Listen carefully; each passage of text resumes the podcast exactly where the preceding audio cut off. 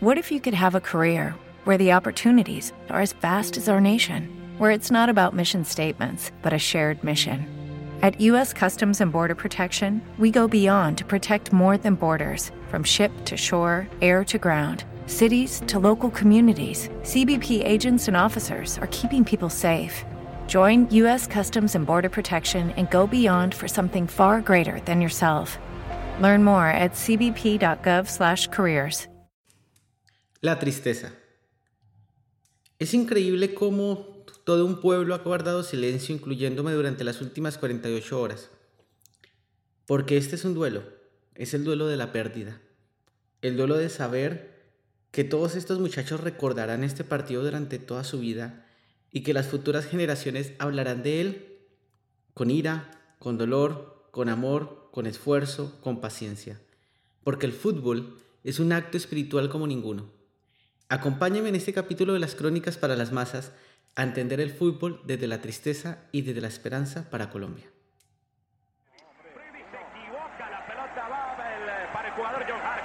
John Jarques con el balón.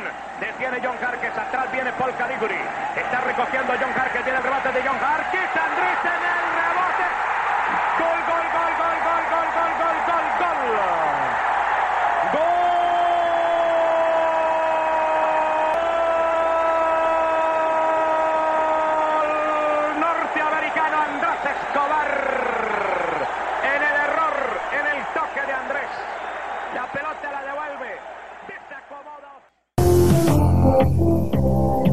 Mal haríamos en decirles buenas tardes. Otra vez Colombia se llena de vergüenza. Andrés Escobar, jugador de la selección Colombia, fue cobardemente asesinado en Medellín. 12 disparos cegaron la vida de un hombre que se entregó entero por representar al país con dignidad. Los asesinos después de cada disparo lo insultaban y le gritaban golazo. Por Dios, qué locura es esto. Una selección debilitada. En los capítulos anteriores nos quedamos en el evento máximo del fútbol colombiano. Colombia iba a jugar con Inglaterra, el partido más importante de su historia reciente, la oportunidad para avanzar a cuartos de final, y no cualquier oportunidad, la oportunidad de avanzar y por primera vez en su historia jugar la final de una Copa del Mundo, jugar los siete partidos. Impresionante, ¿cierto? Y lo primero que nos sorprende es ver unos volantes defensivos en la alineación oficial de Peckerman. Y como si fuera poco, James no estará ni siquiera en la banca, va a estar en la tribuna con Borja. ¿Qué pasó aquí? ¿Qué sucedió? Bueno, una selección debilitada. Peckerman claramente se dio cuenta de las virtudes de Inglaterra. Se dio cuenta que Inglaterra era un equipo más joven, con más potencia, con mayor velocidad, y que si Colombia apostaba por su plan A, que es la tenencia del balón y el dominio del balón, iba a perder. Imagínense uno como seleccionado llegar a esa conclusión. Y no lo hizo él por falta de fe ni nada más no faltaba, o por esos valores extraños que uno menciona en el fútbol. No, lo hizo después de un análisis racional y consciente al darse cuenta que Colombia no tenía la capacidad de jugar con esa intensidad frente a Inglaterra. Y saben, acertó. En el primer tiempo, uno dirá que Colombia jugó mal. Claro, no generó salidas, no contragolpeó, parece ser que Inglaterra no generó miedo, pero si uno lo piensa desde una perspectiva contraria, Colombia jugó muy bien. Anuló prácticamente a Inglaterra todo el primer tiempo. Aunque, si uno se fija en algunos detalles y en algunas jugadas, el equipo inglés era más fuerte, más rápido, tenía la iniciativa y como que a simple vista hacía sentir que Colombia era la débil y que Inglaterra era el equipo fuerte. Y es cierto, Colombia, apostando por un plan B inédito, que era la defensa, el, destruir, el marcar, el pelear cada esquina de la cancha, aún así le quedaba difícil lograrlo. Vienen a mi memoria una cantidad de escenas en donde los jugadores colombianos parecían de plastilina, parecían de papel, parecía que entrenaran otro tipo de deporte por momentos. Y es donde definitivamente uno podía sentir que la selección estaba débil. No estaba James, ¿Qué es Colombia sin James? Bueno, para que se haga una idea, es como una selección argentina sin Messi o una Portugal sin Cristiano Ronaldo. su calidad y su capacidad de juego disminuye profundamente, porque el mejor juego de James Rodríguez lo ha demostrado en la selección Colombia. Y esta vez cómo le faltó James al equipo, porque no tenía respuesta al equipo y Quintero solo no podía comandar los contragolpes junto con Falcao. Un primer tiempo de una selección débil. Una selección lenta y con poca dinámica. Cuando Peckerman apostó a tener un tribote en la mitad del campo, tres número 5, apostó a una serie de jugadores que son excelentes en el plano defensivo y táctico, pero carecen de magia, de velocidad y de desmarque. Y comandar un contragolpe con la velocidad de Quintero no es posible.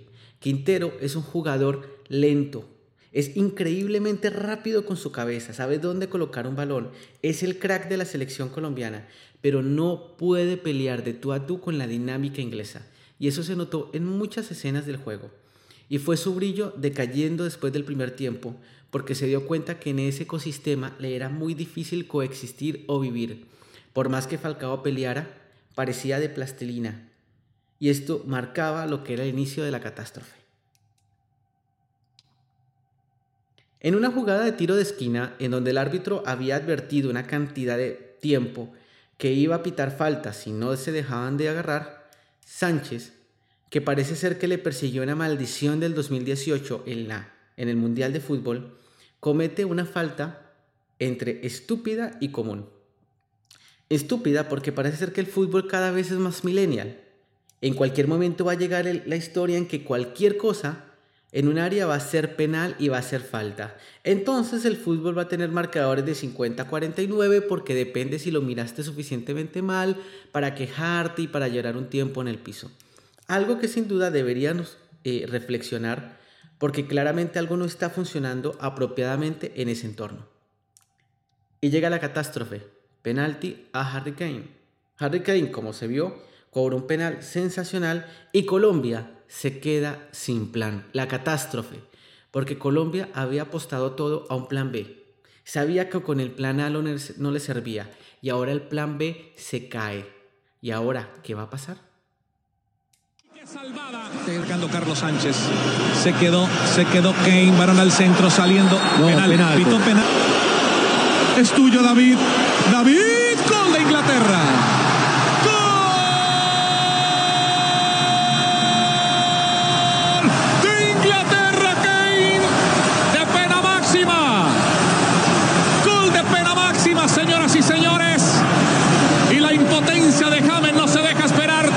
minutos.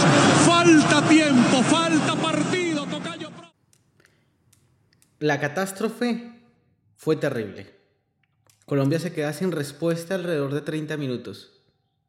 Ojo, no es que se queda sin respuesta porque no quiere, es porque no puede. No tiene la capacidad de enfrentar a ese gigante. El gigante se le creció. Y Colombia desesperada comienza a acercarse, comienza a acercarse, comienza a acercarse y aparece la figura de Peckerman.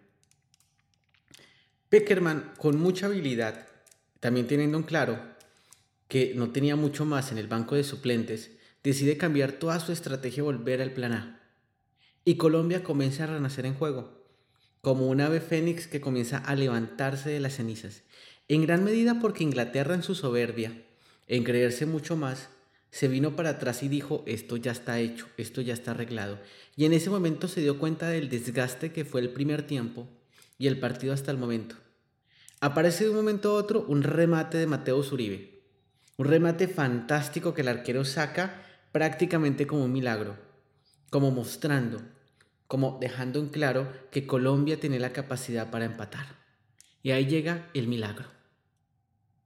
Ojo, coge, coge. Balón arriba, el marco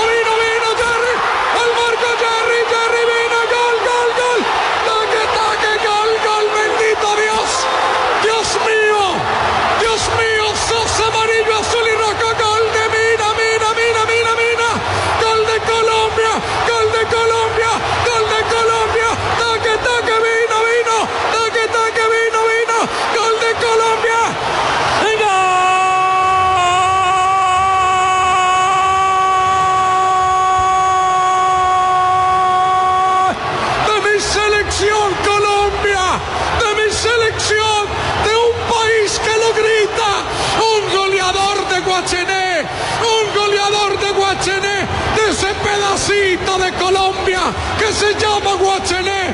Jerry, Jerry iluminado, Jerry lo máximo.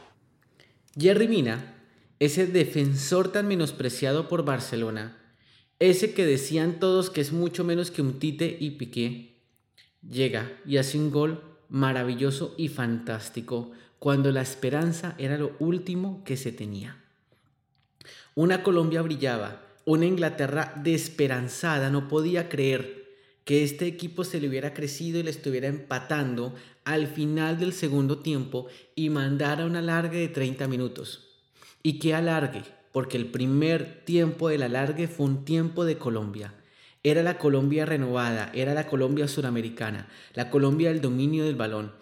Inglaterra se la pasó viendo cómo los colombianos movían el balón de un lado a otro y que incluso lo empataron. Es más, hubo un gol legítimo por Colombia que ahí llega un elemento fundamental en esta triste historia que es el villano, el árbitro. Pero ya vamos para allá. Hubo un gol completamente legal, el árbitro no lo da, sigue Colombia manejando y ahí ya los dos fuegos se enfrentan y llega la ronda de penaltis. En la ronda de penaltis sucedió el milagro. Ospina logra parar el balón y todos daban por hecho de que Colombia pasaba. Hombres, que era, era muy evidente que eso podía darse. Y no, no sucede. Mateo Uribe, el mismo del milagro del pase gol a Yerrimina, falla su penalti. Y luego Vaca falla el suyo. Suficiente error frente a Inglaterra para quedar eliminados. Suficiente error para que James apareciera en la banca de suplentes llorando porque supo que con él posiblemente la historia será diferente. Suficiente error para darse cuenta que el milagro no era para esta ocasión. Acá es uno y uno, ¿eh? Acá se llega a una situación límite. Va, vaca, vaca. Tapó el arquero Pickford. Si Inglaterra convierte, Inglaterra se meterá en los cuartos de final del Mundial. Vaca pateó, Pickford continúa.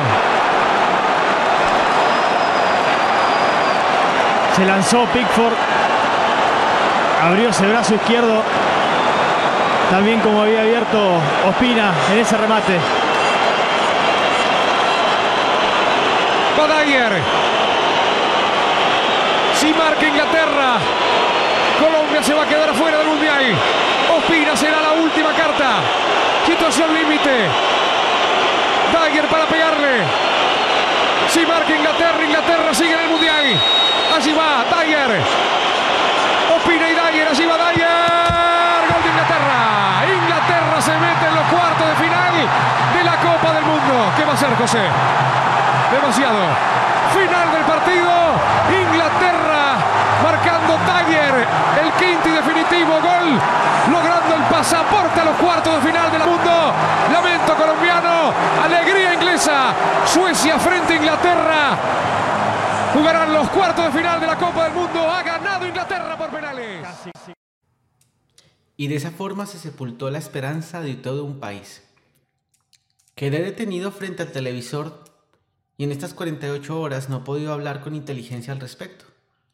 Mi plan era hacer crónicas para las masas esa misma noche, con mis emociones en caliente, con la ira detenida, con la ira sostenida, con todo el espíritu ardiendo y no fui capaz. Y no fui capaz porque el fútbol no es solo fútbol. En el primer podcast de esta serie comentaba la importancia para Colombia en el fútbol. Y es porque el fútbol fue la esperanza de la década de los 90. Con la muerte de Andrés Escobar se sepultó no solamente a una persona, no solamente al capitán, se sepultó la esperanza.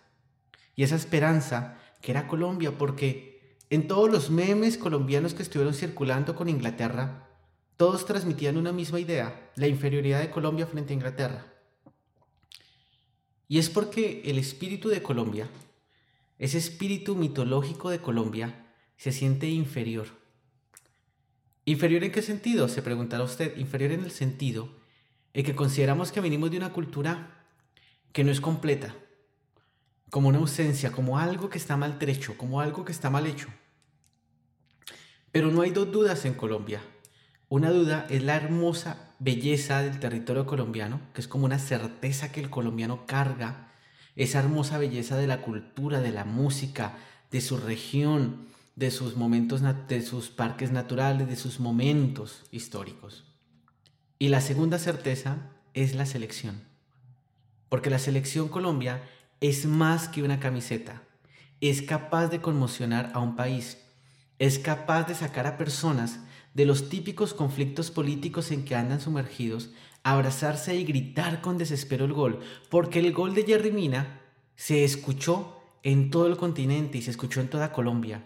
La gente lloraba cantando ese gol, porque la selección no es solo la selección, es el espíritu de Colombia, es el espíritu de país. Y cuando mataron a Andrés Escobar, mataron y sepultaron las esperanzas de todo un país. Conmocionados los periodistas no podían creerlo y con llanto decían en las noticias que lo habían asesinado, preso de lo que es la violencia aterradora que vincula el narcotráfico en Colombia.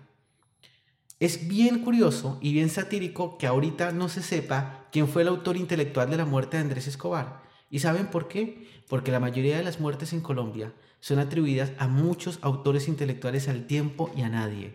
Y al final el que la desencadena es un sicario que por lo general también se vio arrastrado a toda esta cantidad de sangre, de fuego y de víctimas, y que en este caso ya se encuentra libre. Así que cuando se nos sepultaron las esperanzas en ese partido contra Inglaterra, fue la muerte de la oportunidad. James se sentó en la banca y lloraba. Y yo no podía dejar de pensar que Falcao Corría en el minuto 85 buscando ese gol con desespero, sabiendo y teniendo la plena certeza que era el momento más importante de su vida. Y es porque Crónicas para las Masas no es precisamente un podcast políticamente correcto. Porque cualquier jugador te va a decir que no, no, no, no, no, su momento más importante fue el nacimiento de sus hijos, su matrimonio, la vez que logró tal cosa, X cosa.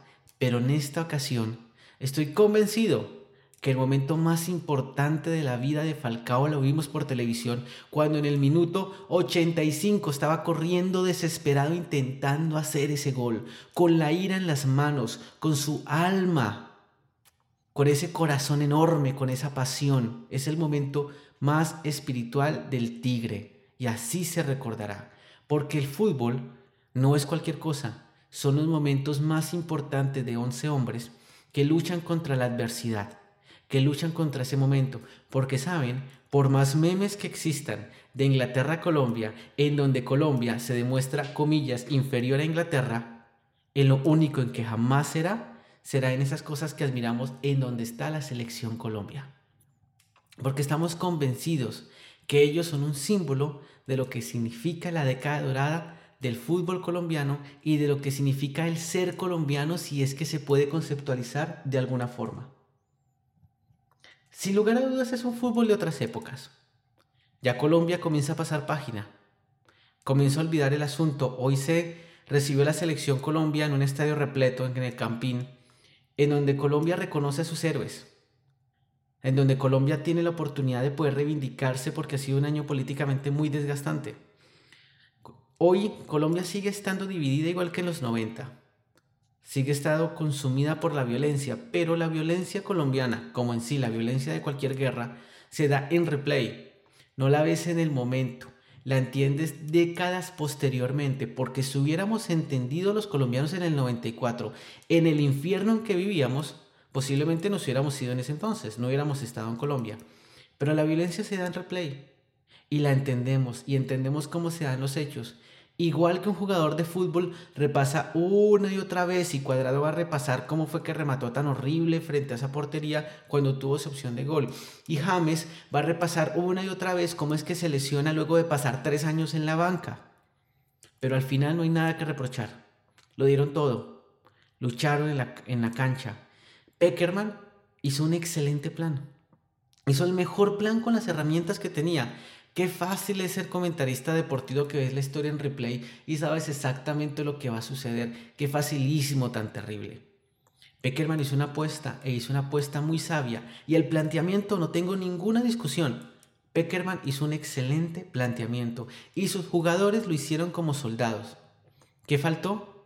Esa suerte. esa suerte que en el fútbol tiene que estar contigo y ni siquiera, porque al final los que fallamos fuimos nosotros en dos penaltis. En dos penaltis donde no tiene que haber reproches, ni para Vacas ni para Mateo Zuribe, al contrario. Simplemente son cosas del fútbol y posiblemente en Qatar 2022 nos volvamos a encontrar.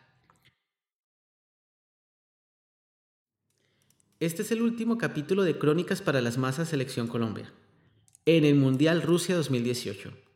Posiblemente les acompañen las eliminatorias al Mundial o en la Copa América, no lo sé. No puedo hacer podcast de otros partidos ni puedo hacer podcast de otras cuestiones porque Crónicas para las Masas es principalmente un espacio personal en donde lo que hablo lo hablo con pasión. Lo hablo porque es mi vida, porque es mi alma en estas palabras. Así que seguramente volveremos a los típicos temas de ciencia y de cine que tanto me apasionan y tanto me gusten. Y por qué no, en un futuro próximo volverles a hablar de esta gran pasión que es la selección. Un abrazo a todos.